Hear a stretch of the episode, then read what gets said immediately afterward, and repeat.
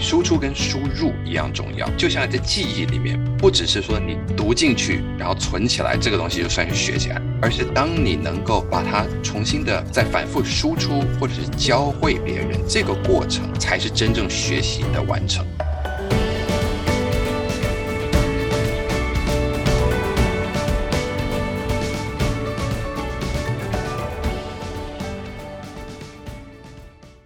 大家好，欢迎来到今天的哈佛人物面对面单元哈。那我们今天呢，真正的来了一个哈佛人哈。那今天的人物面对面的主角呢，是毕业于哈佛大学心理系心理硕士、心理博士候选人。我这样一讲，你应该知道是谁了哈。如果你还不知道，表示你书可能看的还不够多哈。那我们今天的人物面对面单元呢，邀请的是知名作家啊，也是节目主持人刘轩哈。刘轩来跟我们的听众打打招呼。呼刘轩老师来，嗨，大家好，我是刘轩，今天非常开心，也非常荣幸可以上这个啊 HBR 的这个哈佛人物面对面的单元。那我想，既然是 Podcast 呢，我也顺便也介绍一下我自己，也有一个节目，叫做刘轩的。How to 人生学，这也是一个 Podcast 的节目，所以我是节目主持人，是非常开心今天可以跟大家一起聊。是，那我们这一整个礼拜的主题呢是谈职场的学习力嘛，哈。那刚好呢，刘轩呢啊老师呢在我们的集团出了一本书哈，叫《不败学习力》。哇，这个第一天上市，第二天呢就冲到博客来的第二名哈。所以负责的部门的社长呢就赶快通知给他所有的好朋友，你看我们编的这一本书，哎呀这么畅销哈。那这一本书呢，在二月七号就冲到第二名，我想这一整个月都一直保持在前几名嘛哈。那这一本书呢，我想。一开始的初衷应该是写给学生看的嘛，哈，尤其是比较高年级的学生或者是初中、高中的学生，教他们如何做好学习。但是很多家长，还有包括很多成人，包括我在内了，看了也都很有收获，觉得说，哎，这个成人也是可以看呐。家长除了家长可以看，就是你如果家里的小孩摆脱那个学习的呃初国中、高中也是可以看呐，哈。所以我们先请这个刘轩老师来跟我们分享，当初为什么写这一本《不败学习》。力的初衷是，呃，简单来说，是我的孩子越来越大了。几岁？最大几岁？呃，今年要十二岁。OK，刚好要入国中。是。那他们之前呢，也都在上，就是在我家附近的，呃，就是一般的国民小学啊。是。那。呃，因为我们呃还还蛮希望他们可以成为是一个热爱学习的，就是自然学习的的学习爱好者，所以从他们很小的时候，我一直没有非常的强调他们的功课一定要很拔尖。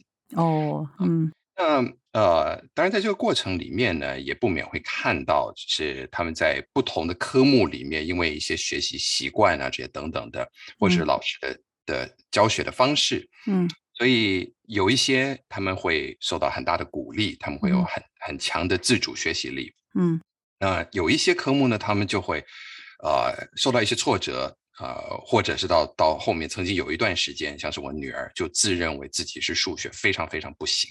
哦，那现在呢，他六年级即将要毕业了，他的信心整个完全又重新。拔起来了，嗯，那呃，这个呢是怎么获得呢？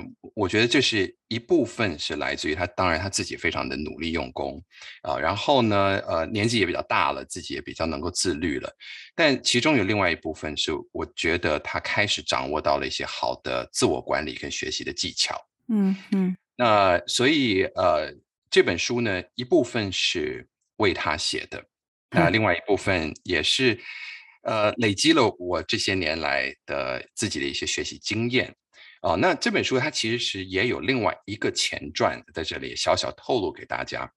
嗯，在差不多三年前，那个时候在啊在对岸啊中国大陆那边呢，有很多的补教学习平台。嗯。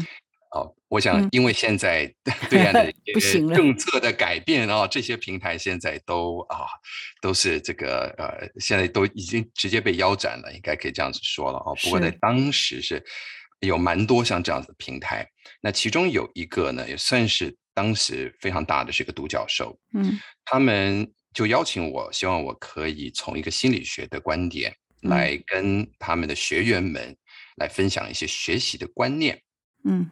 那因为我不是特别在教，例如他们平常的这些刚需科目的，所以我就想，那我就来教一些如何学习嗯的技巧好了。于是呢，我就开了一系列的直播课程。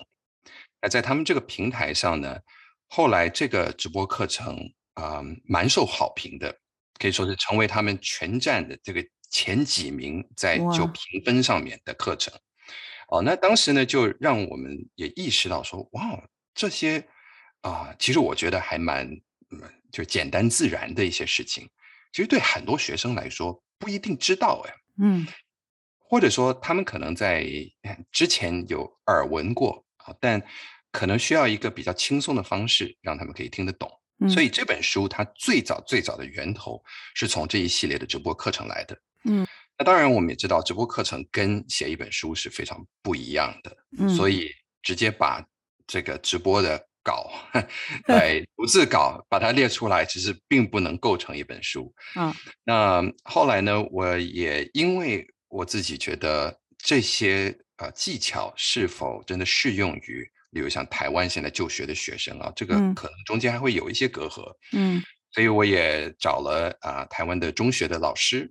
嗯，请他来呃 review 这里面所有的内容，嗯。啊，并且也给我他的意见，我也他一起来讨论，所以这是有邀请这个教育顾问啊，真正是就正在教书的老师们，嗯。啊，因为我觉得这样子才比较真的可以说是派上用场，嗯，那经过了这一段时间，也慢慢的呃整理了之后，然后最后形成现在。大家所看到的这本书，嗯，所以当这本书我最后秀给我女儿还有我儿子，啊我儿子当然很偏偏小，儿子几岁？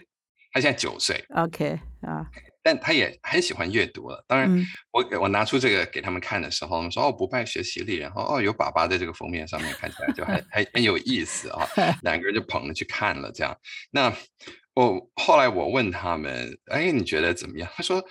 其实，宝宝，你之前有好好多东西，你平常都有在说，是是是，所以我觉得 就有点像是当年我爸给我看他为我写的书的时候，有一样的感觉，就是你平常在餐桌上都会讲这种东西，是。呃，所以我想他们呃多多少少都有接触到这个这本书里面的观念，但是这是。第一次我把它变成一个系统来跟大家来分享。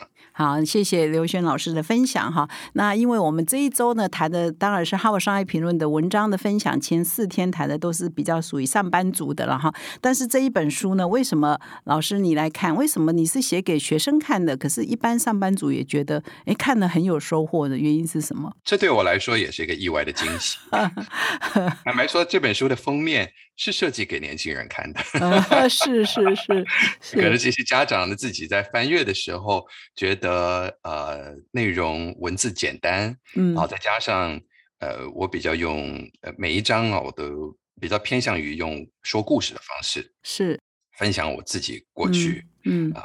在哈佛就读或是这样一路这样过来，我我自己也曾经有一段时间自认为是个蛮会念书的人，嗯，直到。我到了哈佛，才真正见识到何谓真正的学霸。嗯嗯，呃，所以书里面就提到了这个非常重要的观念。嗯，也就是说，我们在讲到不败学习力，从字面上，可能一般人都会觉得，哦，那你一定要教我，就是怎么样可以过目不忘啊，嗯，怎么样可以考高分啊，嗯。但我所讲的不是这个观念，我所讲的是一个你怎么样可以把东西学得好，用一个。很高效的方法，不但是学习，而且用这个方法来过你的生活。嗯，因为这是我所发现，在我自己身边的这些同学，我认为真正的学霸的同学，嗯。嗯，他们真的可以办得非常好的。嗯，像是我以前大一的室友，嗯，呃，他是跑田径队的，嗯，他也还是个 DJ，嗯。啊，然后每一天可能天还没亮就要起来。跑去这个 track and field 那边去练习，嗯，晚上呢还会常常就拎着那些黑胶就开始去打碟去了，嗯，但同时他又可以练到全 A，我想这个家伙怎么这么厉害啊？就天生天才吗？就是如此的这种就是优质吗？嗯，啊，但身边真的发现有不少像这样子的学生，是是。那他们在我的观察之下，其实呃，其实他们我觉得做到非常好的一点是懂得怎么样把时间花在刀口上。嗯，所以后来我问我这个同学，我的室友。因为我就看他每天都很很自在的样子，该玩的也都玩到，然后练习也都没有少。是，我就问他说：“你到底怎么办到？你你你为什么可以用那么少的时间可以达成这么高的效率？”嗯，他竟然反问我一点说：“嗯，天哪，我也不知道你为什么可以持续的那么用功，可以每天去图书馆这样子是吧？嗯，哎，这其实这个这句话我听起来好像。好像扁胜过包啊！对对对，是 是是，蛮刺的。嗯，对对，那当然刺的。我我我当时呃，除了心里小小有受伤之外呢，我还是保持一个学习的心态。我说：“那你可不可以告诉我你的秘诀？How do you do it？” 嗯，他给了我一句话，听起来其实非常莫名其妙。嗯，他说：“You just do what you gotta do。”嗯。那翻译成中文就是“你就做你该做的事情吧”。嗯啊，听起来好像这是好像没有说些什么。嗯啊，但真正思考之下，才发现这句话相当的有意思。嗯，因为你怎么去知道你在什么时候你该做什么？嗯，就是 “what you gotta do”，就是 “got to do”，是不是 “want to do”？不是你想要做的，也不是嗯要 should do 啊，而是 you got to do，就是那个对，就是真的是找到核心紧要关头的这个东西。嗯，那我发现像是我的这个室友 Joe，他在复习的时候，他就会先把这个书整个摊开来，就我们的 syllabus 啊，syllabus 就算是课表，呃，你的课程大纲对不对？重点，哎，就是这一个学期的课程大纲。对，他从课程大纲里面快速的扫描，先去判读整个课程的脉络，然后再根据这个脉络里面再去假设出，例如教授会问到的是什么问题，或者他真正希望学生知道的是什么，再去加强补充那些点。嗯，那不相关的东西，他就把它列为第二优先、第三优先。嗯。那所以他每次是根据自己有多少时间，然后再看自己应该要去做什么，在这么多的时间里面，我要怎么去完成这件事，用这个方法来倒算自己该做什么。嗯，那像当时的我呢，就是一个很典型的书呆子，给我一本书，我就从第一页乖乖的给你翻开来，一路翻到最后一页。是。那在复习的时候呢，我又就从头到尾就来翻了一次。是。但以像哈佛的课程的量，就你的阅读量来说的话，这个是非常的 non-sustainable 啊，不永续，不永续，对，非常的撑不下去。或者说，如果要永续的话，这绝对是跟自己是过不去。是，呃，那于是自己也是碰到这个瓶颈跟痛点之后，痛定思痛，开始观察身边的这些同学，才开始了解他们怎么去。掌握跟判断这个所谓的 got to do 是什么意思？嗯嗯，掌握重点哈。对，所以我觉得这本在不败学习力里面，我就试图用说故事的方法，把这个观念告诉呃年轻的学子们，嗯，以及他们的父母亲们，因为。可能很多的父母亲也是这一路是非常努力用功当个好学生过来的，是。那可能也因此呢，呃，可能对于学习本身蒙上了一点阴影啊，可能碰到学习这两个字就会有一点抗拒，是，然后再加上啊，平常的事情就已经很多了，所以自然没有时间学习，嗯嗯。那我觉得这个这个观念或许可以跟大家分享。嗯，谢谢刘轩老师哈。那我记得你书上有提到一一几句话，就说呃，做学生的话要做好三件事情嘛，功课、社交跟睡眠哈。好像常常被认为只能三选二哈，你要做好一项，呃，做好其中两，你的时间二十四小时大概只能做好两件事情。那你的这一本书就是让大家知道这三件事都可以做得很好，你 got to do 对，就做得好。其实上班何尝不是的哈？我们对那个上班族来讲，你也是要社交，也是要睡眠。那功课呢，改成你的业绩也好，或你的工作表现嘛，你同时也要做好。那这一本书的重点呢，刘轩老师呃提到十个重点，什么学习力、记忆力、笔记力、阅读鼓励哈，各位读者去看哈。那为什么我刚刚一开头就说，其实这本书也很适合上班族看？就是说，其实像我啊，我我自认为知道事情很多，但事实上看了这本书，再一次证明自己。不知道比知道的还要多哈，比如说这一本书有介绍几个，我也觉得蛮新的。第一个是说运用康奈尔笔记法哈，像这个我就没有看你的书之前，呃，我后来去查，哦，很多人在提到这个，可是以前我没有特别注意到这个方法可以活用哦，是一个很好的笔记力哈。再另外一个叫拖延症哦，这个我深受其苦，因为我的记者朋友们、同事们呢很爱拖稿，就是 他比如说农历过年，他就说我都会在家写稿，事实上也。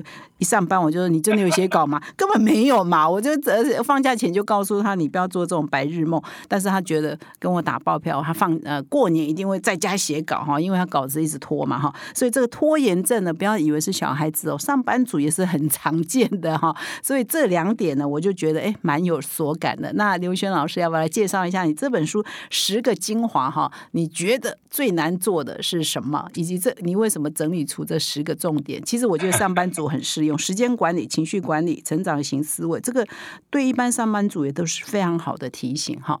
然后请刘轩老师。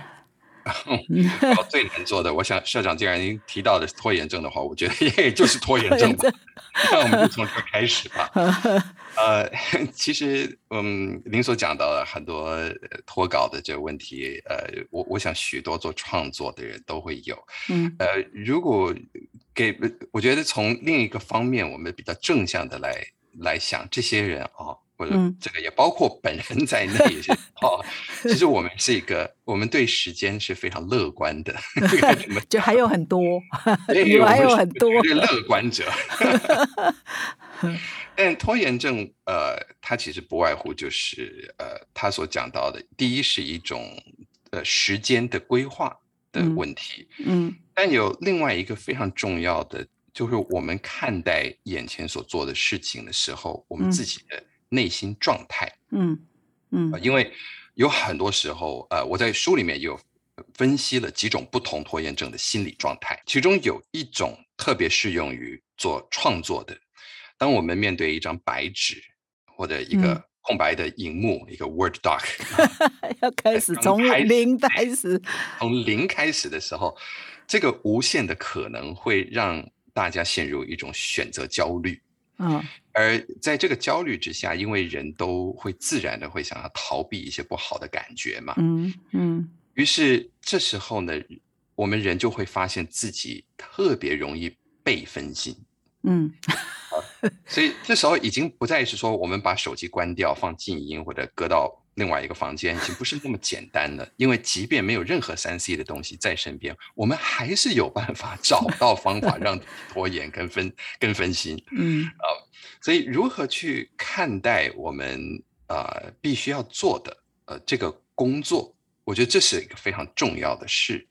如何去把这件事先啊对，像是对于我自己来说，来把一个大的呃项目把它分成小的项目。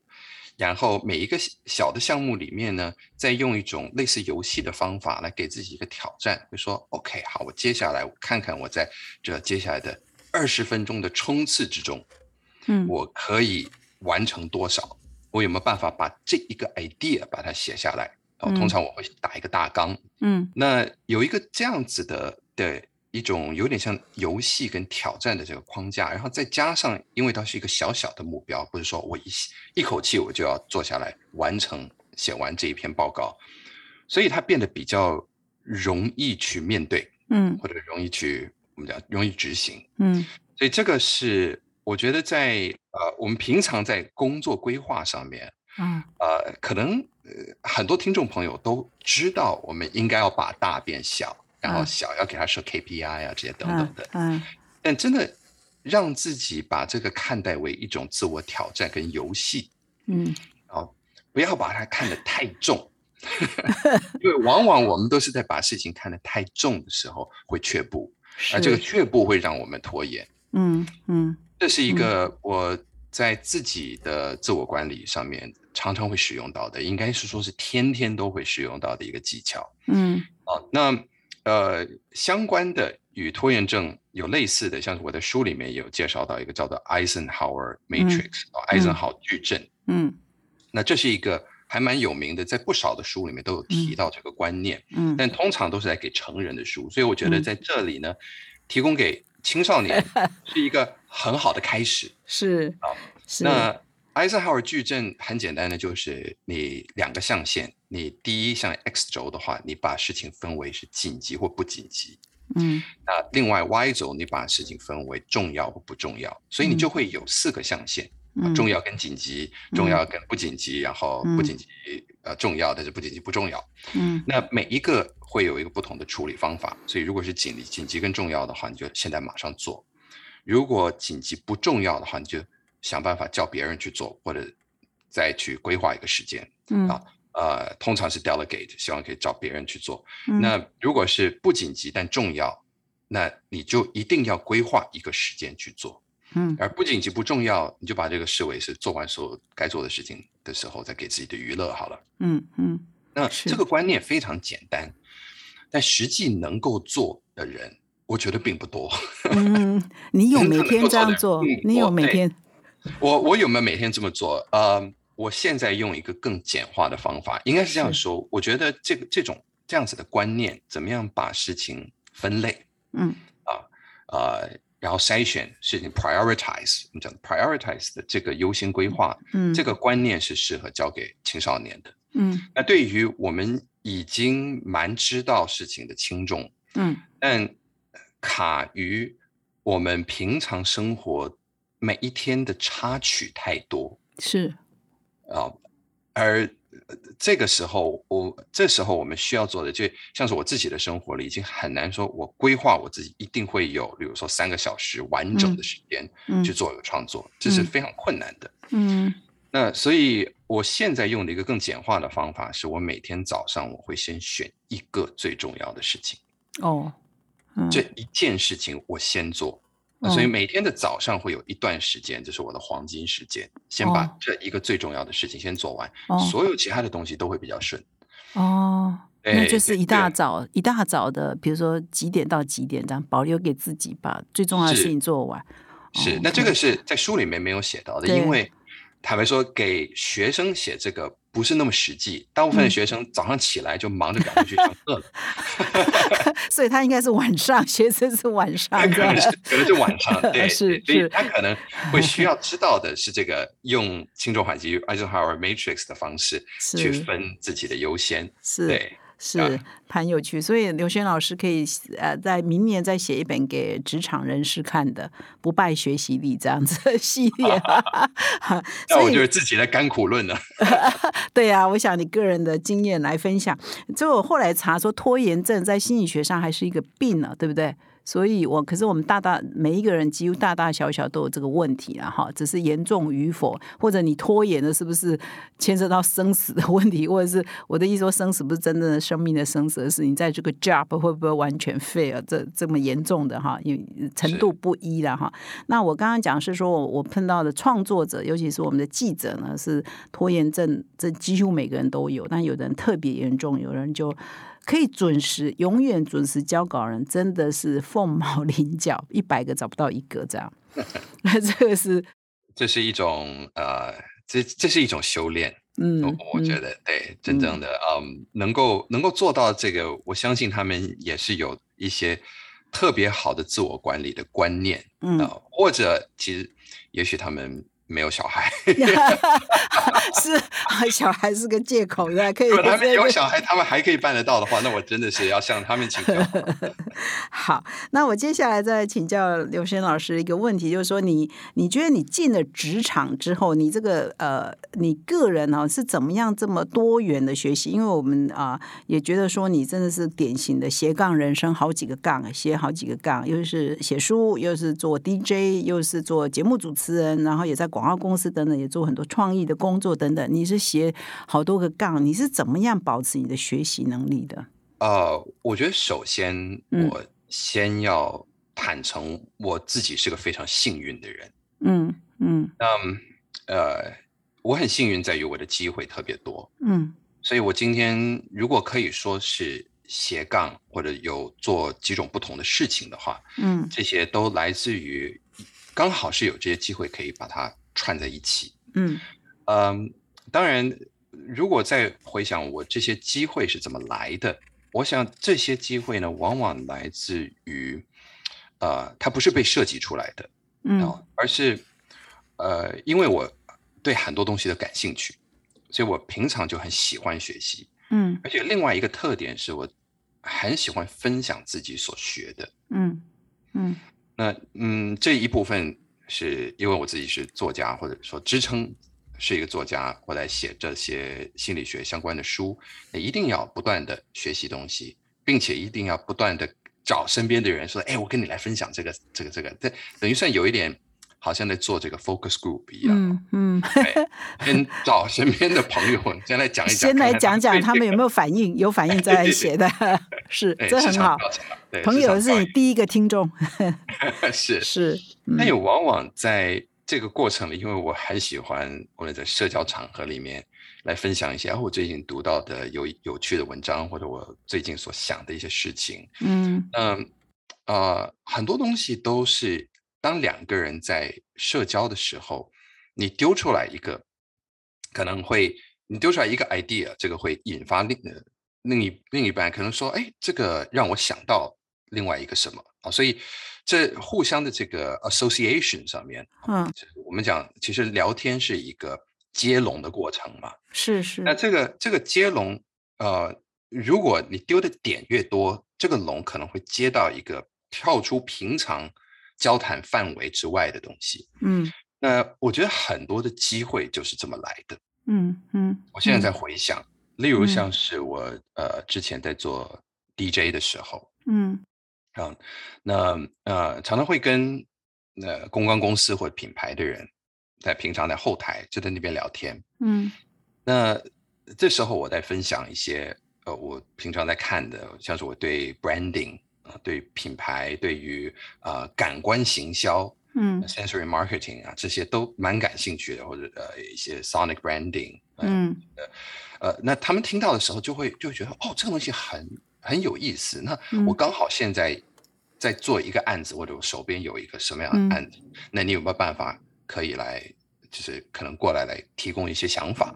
嗯那呃，于是久而久之，我就开始跟几个特有的公关公司，然后包括有几个广告的的客户，我就不只是呃担任 DJ，而是可以帮他们做一个整体的更大的规划，嗯变成一个像是音乐指导嗯。这样子的角色，甚至可以跟呃他们国外的的客户或者嗯。regional 的 office 啊、嗯。来做 presentation。嗯。那呃，我觉得能够这么做，是因为我刚好丢了很多东西出来，嗯。分享了很多。嗯。对，所以我自己觉得这个学习，呃，对于事情有一种基本的好奇心，嗯。这是第一个部分。嗯。那你学了之后，你可不可以在非常热衷的去跟身边的人分享？嗯。那这个分享就会让大家开始对你会的事情产生一种印象，嗯。而这个我们英文叫做 mind share 啊，你嗯在这个人的脑袋里面就会有这么一块嗯。一个一个地方或者一些标签。嗯。那当下一次有一个相关的机会出现的时候，说不定这个人就会想到你，嗯而你就会有机会从事这件事。嗯嗯所以我觉得我自己非常幸运，在于一直不断的有新的机会过来，嗯，而且在每一个新的机会呢，我我真的不能说我在参与每一个机会的时候，我已经是一个绝对的专业，嗯但是我有机会在开始这么做的时候变成越来越专业，嗯嗯，那这就形成了一个正向的循环。呀呀！你在说的时候，我又想到你另外一本书，二零一四年出版出版的《Get Lucky》，就有一是不是有一点说，哎，正向啊，心理学啊，对不对？是是，完全就是这本书的概念，嗯，因为从呃心理学来了解幸运，我们呃摆脱那种像骰子的这些纯粹的随机的事情，嗯，其实幸运在人的社会里面，嗯，就是能够碰到贵人相助，嗯，碰到好的机会，注意到好的机会，而且能够善用好的机会，嗯，那这确实是有一套方法可以让自己来呃优化。能够获得这个好机会的可能性的，嗯嗯是，所以呃，各位听众如果看了不败学习力还意犹未尽的话，要去看 Get Lucky。那这一本呢，正巧也是我们集团出版的哈。那刚刚分 刚刚分享的这个啊，如何 Get Lucky，或者是如何有不断好像不断斜杠的机会，先有好奇心分享跟机会来临呢，要抓住哈，不要排斥。那做了几次之后，诶，好像就是变成专家了嘛？一开始不是。哈佛商业评论仿照闻名全球的哈佛商学院个案教学方式，推出领导者学程，自开课以来家贫如潮，是训练企业精英决策思维的最佳课程。第四期领导者学程现正报名中，独家优惠提供给哈帕听众，请到说明栏点击链接了解更多哦。接下来呢，要来再请教刘轩老师，是来上我们的哈佛人物面对面呢。我们都会提供几篇哈佛商业评论的文章给我们的贵宾看一下哈。那我们这一次提到像学习如何学习或突破组织的学习障碍等等这几篇，要不要刘轩老师来跟我们分享你读后的一些心得，怎么用在现在职场上班族的学习能力上？呃。是非常感谢这个分享这几篇文章，我看了都蛮有感触的。像是对于学习敏捷性，嗯，这个观念，好，这篇文章我是相当有感，嗯，因为有一个在文章里面讲说是能够敏捷学习的人，他可以抛弃一些过时的观点或方法，也就是说，当他们在学习的过程里面，他们学到新的东西，他们可以把它采纳，并且做一些改变。而且愿意实验，啊，愿意寻求一些回馈意见，嗯，啊，这种有系统性的反思，我觉得这是一个在对于现代职场来说，嗯，啊，不只是职场了，其实我讲人生来来说的话，都是非常非常重要的，嗯，呃，一个呃一种态度，嗯，啊，一个一个心态，嗯嗯，因为光是看我们现在的。的生活那天我才在看一些有关 NFT 的文章，嗯，他在讲整个 NFT 的兴起是在去年，嗯，对吧？二零二一是大家就是 NFT 真的进入到大家广泛讨论的，而事情发生的这么快，而我们现在因为 NFT 而已经致富，而或者因为 NFT 而开始彻底从根基里面去改变的产业里面已经有多少？嗯。或者是讲到呃这个金融或是电动游戏，嗯，哈，就是各种不同的，都是很基础性的改变，嗯。而如果你对这个方面是没有一个认知或者太慢的话，而处于这个这个产业里的话，那呃这个风险就很大，嗯嗯，你很可能会突然发现自己成为一个 Nokia，嗯，对，就是。呃。就是我们都记得 Nokia 是最大的的这个这个手机的的品牌嘛，对。然后一下子突然，当当他们因为反应的可能太慢，于是一下子被 smartphone 啊所取代。嗯。那同样的，我觉得维持这样子的学习敏捷性是非常重要的。嗯。呃，在这里面，呃，这个英文有一有一个词叫做 intellectual humility。嗯嗯。呃，这个怎么翻译呢？呃呃，智慧的智智慧谦卑谦谦卑，humility 就谦卑，对，对于对于智慧这种谦卑，嗯，就是知道我自己知道的还不够多，嗯，而知道说，当我碰到一个人或者一个 idea 是一个很新的时候，我可以放下我已经有的在舒适圈里面的这个观念，而真的去接受，嗯，然后。再进一步的想办法来改变我自己的作为跟思考，嗯，那这一点是，呃，我认为非常重要那在文章里面也做了一个很很棒的一个提醒，嗯，但至于说我们怎么样可以做到呢？真的是怎么样可以做到？我觉得这是这就是一种个人修炼的，嗯啊，对，在平常的工作环境里面有没有这个机会，呃，让我们不仅是接触到新的资讯，嗯而且有办法可以跟同事们讨论，甚至可以有一个呃有一个公司文化是可以实践出一些这种改变，嗯这都非常重要。嗯就所谓的 learning organization 嗯啊、嗯一个学习的文化。嗯所以我觉得，无论从一个个人的角度，或是从一个公司的角度，都应该要维持这个学习敏捷性。谢谢刘轩老师的分享。那刘轩是念心理系的哈，所以这一些都非常的熟练熟悉哈。另外还有一篇文章，我特别要请教，就是说，除了刚刚敏捷这一块，就是学习如何学习这一篇文章也提到说，这个啊、有四种啊、特质是特别擅长学习的人具备的，一个是要具备企图心，要具备自我察觉，具备好奇心，还有要了解自己的缺点哈、弱点，而有几项的心理工具呢，是可以提高这四种特质的。那你关于这一点有没有什么要补充？关于这些内容？呃，这个四个特质，那当然这是呃我们刚才所讲到的 intellectual humility，、可能就是属于第四者，第接受自己的弱点。是，那呃，企图心，我把它解读为我自己有一个有一种好奇心，并且我希望自己成为一个什么样的人。嗯嗯，因为学习嗯都还是会有一个学习目标嘛，嗯啊，我们不能只是无止境的在在在在学一大堆，就是看信息流里面的过来的东西。我们有一个非常重要的事是懂得如何筛选嗯这个信息。嗯那设好这个学习的意念跟学习目标，是我觉得对于企图心来讲一个非嗯常重要的补充。嗯那呃，自我觉察力也是一个相当相当重要的一点，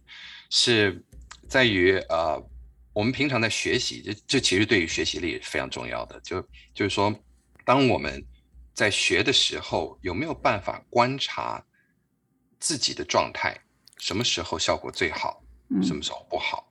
嗯那这个自我觉察是一个呃，不是每个人都有哦，都天嗯生会有的能力，但我们可以锻炼出来。那就有点像，如果瑜伽做久了，你就会开始越来越能够意识到自己哪里会会酸痛啊。那这这个的确是 我我因为我自己有学瑜伽一段时间，一开始的时候就会觉得哦，不就是摆一些姿势嘛？但后来当你学的越来越细的时候，你会开始开始意识到哪个地方会比较紧，嗯那也因此比较快的能够矫正那个部位的问题。所以有一点呃，还蛮好笑的，就是我们好像学呃好像学瑜伽学的越来越多，我们越发现自己的身体里面好像充满了各式各样的疼痛啊。但是对，但但但其实这是好的，因为这表示我们更敏感了。是那同样的，如果我们在平常工作的时候能够自我觉察力提高的话，嗯那我相信也比较能够意识到说，好，我现在在做这件事情，嗯。可能效果不是那么好，嗯。可能我需要换一个方法来做，嗯。或者说我在做这件事情的时候，我有一个呃惯性思维是我卡住的，或者我一个不愿意面对的一种感觉，这个感觉怪怪的，但我要不要去开始面对它？嗯。这背后去挖掘它，说不定可以告诉我我正犯了某一个思考盲点。嗯嗯嗯。所以这个自我觉察力也是一个可以锻炼起来的一种能力。嗯，对，那当然好嗯奇心，我觉得这个永远是不用不用，对嗯对，不用不用不用赘述了。我觉得这个好奇心是我们希望每个人自然天生都会有一个好奇心，是但重点是我们怎么样可以啊、呃维持这个，然嗯后让自己从学习里面获得一种活力，嗯而不是觉得这是一个我非得做不可的事嗯情，而嗯消耗掉自己的能量。嗯就是学习可以是一种补充自己能量的方法。嗯，谢谢老师的分享哈。那我再问一个问题哈，就是说，呃，现在不谈哈佛的文章，是谈到你刚刚提到说 NFT 这件事情哈，就是说现在呢，因为科技的发展实在是太快，所以对很多学人文科学的，像心理学应该也算比较人文领域的。的一些职场人士都很大的挑战，因为就是科技在带动一切的变迁哈。那你可以分享说，你个人怎么学习一些最新的一些科技的知识啊、工具啊，怎么样？会不会有困难啊？那你有什么学习的方法？比如要了解 NFT，据我了解，很多人也觉得哦，这很难懂。你是怎么 切入的？嗯，呃，其实应应该跟大部分的人都一样的，呃，先从懒人包跟 YouTube 开始。哦，好好好。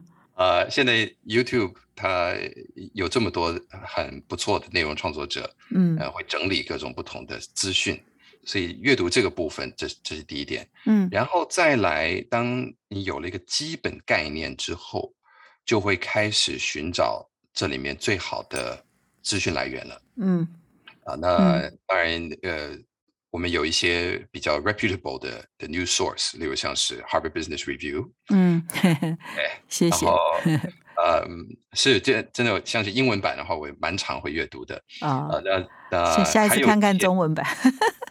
有有有，我这次我看到中文版，谢谢。里面对啊，很多很棒的内容。是，对，那呃，所以我自己有平常会习惯有订阅的一些呃 newsletter 啊，这些等等，这些都可以给我一些我平常雷达之外的讯息。嗯，那呃，然后有了这个观念，然后就找到了好的讯息之后，就可以真的去问自己说，那我希望可以在这个里面学到些什么？嗯。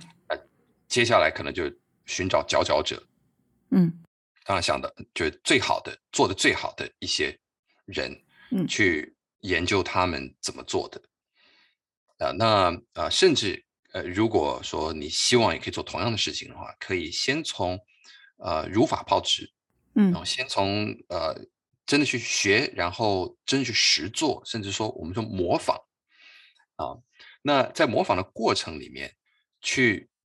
研究这个东西为什么它是有效的，嗯，这个为什么好，然后从这里面就逐渐的可以去选出最适合自己的那些元素，嗯，那这个部分就会组织成为自己运作的一套方式，而且在学习的过程里，自然而然的就会有一些体会，是来自于个人经验。或者平常生活在领域之外的灵感会加入进来，嗯，这个灵感加入进来，如果幸运的话，它会成为一种创意，嗯，这个创意也就能够成为这个领域的一种创新，嗯，所以我们说创新，其实真的现在的 total innovation 已经已经非常少了，就是一个从零会有的创新，嗯，是非常少，嗯，但每一个创新都是用。之前已经有的东西，在里面再多加一些什么，去优化某一个元素。嗯，而这个优化往往都会来自于这个领域之外，嗯的经验。嗯，对，所以一个人涉及的东西越多，我相信他可以对于任何一个产业都可能会有一些创新的贡献。嗯嗯，对，只要有维持像这样子的一个学习，而且。能够去联想，并且能够 output，嗯的这样子的习惯，嗯。好，谢谢刘轩老师的分享。我觉得这蛮重要的哈，因为现在的整个产业的发展，尤其是被科技在带动啊，真的每三年就一个新的科技，又一个新的名词出来，每三年又一个新的名词出来，所以很多上班族啊就跟得很累哈。但是还是有一个学习的诀窍了哈。所以刘轩老师把他的精华也都分享了哈。那么节目呢也陆陆续续接近尾声哈，我再问老师两个问题哈。第一个就是请老师来分享一下你这个二零一九年跟你的好朋友 Allen 呢共创。的宣言文创嘛，哈，那做一件我觉得非常有意义的事情，就是要把心理学行动化，而且要比较正向的、积极的心理学呢，可以跟我们的社会可以普及落实。所以你也做了很多的努力啊，包括开线上课程啊、工作坊啊、Podcast 等等，都在分享这个。那老师要不要来想想，你到目前为止的一些进展，你最满意的？感谢您问到我们宣友文创。我们是一个一个小小的团队啊，但我们的心很大，那希望可以推动正向心理学 （positive psychology）。我们也希望社会大众的认知，正向心理学不只是什么东西往好处去想，其实正向心理学是一套用科学的方法来研究和为一个值得过的人生。哦，那值得过的人生，它就很多面向的。他呃不外乎一定会有工作，一定会有家庭，他也会有个人，啊，所以他在身心灵或者家事社各种不同的面向里面，我们找到呃个别不同的方法，可以展现出自己最大潜能。嗯那这个是我们希望可以成为，如果可以成为一种社会的通识认知的话，嗯，那一个社会也也必然会向一个更好的方向去发展。呃，那所以呃，我们现在进行这几年下来呢，我们从线上课程，然后到呃，真正让我自己觉得呃特别受到启发的是我我们的线下线下工作坊。啊、因为在真正在举办这个工作坊的时候，会见到来自各处各行各业的一些朋友啊，都蛮蛮年轻的朋友啊。其实我们的年龄 range 也蛮广的哦，不过嗯大部分其实差不多在在大概二十五到这二十五到四十五岁了，但 center 的差不多三十三十岁左右。对，那呃很多很多的的同学，我现在发现啊，很多的同学其实对于自己人生的规划都踩在一个跷跷板上面。啊，这里面可能有相当多自己过去的学习或工作经验是被视为一种沉没成本，嗯。啊但自但是内心又有这么一股梦想或者一股可能不甘愿，想嗯。要做些什么，想要做一些突破，嗯。但又不太知道到底该不该呃要做下去，或者是啊、究竟如果要转向的话，是要转向哪个方向？嗯。啊那我自己觉得这是这是很好的，因为如果我们真的讲，例如可能嗯上一代三四十年前的工作环境的话，也许大部分年轻人甚至都，如果你有了一个所谓的稳定的工作，可能连想都不会想这件事情。嗯啊，但现在我觉得在这么多的选择之中，如何去好好的过好一个生活，嗯这个已经现在有非常多不同的答案了。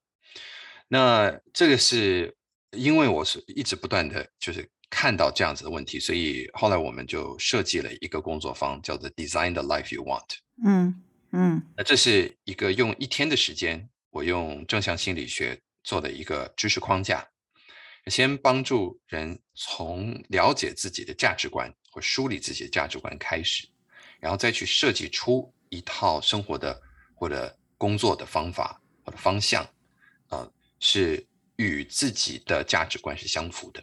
嗯因为研究告诉我们，当你真的能够串联自己的价值观、自己的才能，然后啊、在行动上面真的实践的时候，这样子的一个表里如一的生活是会嗯让人快乐的，嗯是会让人充满满足感的。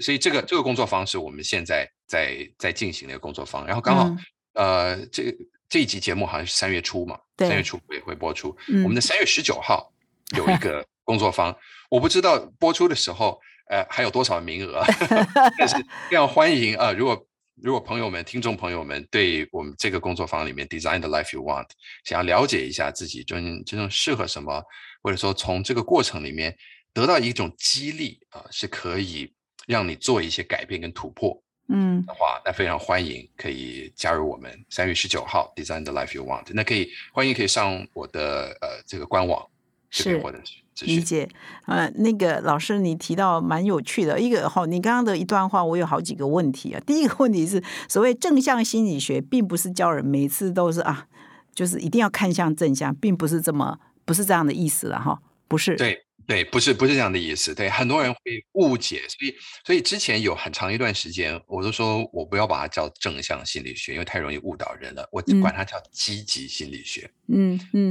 因为它是一种积极面对人生的的方法哦。真的，那呃，但是积极心理学呢，在 SEO 上面呢，真的是比较不吃香，所以没有人这样说，所以还是要用正向。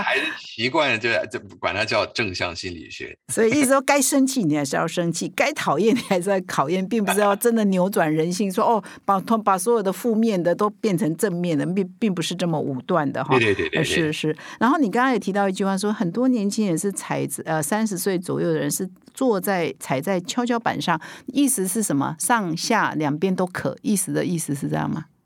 嗯，对，这个跷跷板是在寻找一种人生平衡。嗯，那无论是说呃家庭与工作，嗯或者是呃像很多人是在三明治的年龄嘛，对不对，嗯上有老下有小，嗯哎，那常常会觉得，在这个人生跷跷板里面，自己好像就是那个想办法来维持两边的平衡的人，但嗯。自己却变得越来越小。哦，哦自己很努力，对，哦很用力，但是自嗯。己变得越来越小。那嗯。那这个感觉必然不好嘛，嗯，因为每个人其实到最后，当我们自己强大、心强大，而当我们有一个很明确的人生的这个 why 啊，就是嗯。我要为什为什么去生活，这个价值感、这种这种使命感是很强的时候，嗯这个能量就会强。嗯而很多的东西，它这个平衡，其实我坦白说，我相信平衡是不存在的啦。平衡来自于一个不断的滚动，就像啊是一个、一个脚踏车的轮胎一样，它要一直不断的在在滚动，在往前运行的时候，它可以维持是一个平衡状态。嗯对所以嗯怎么去找到一个正向的方式，去让自己的生活能够充满活力，来嗯动起来？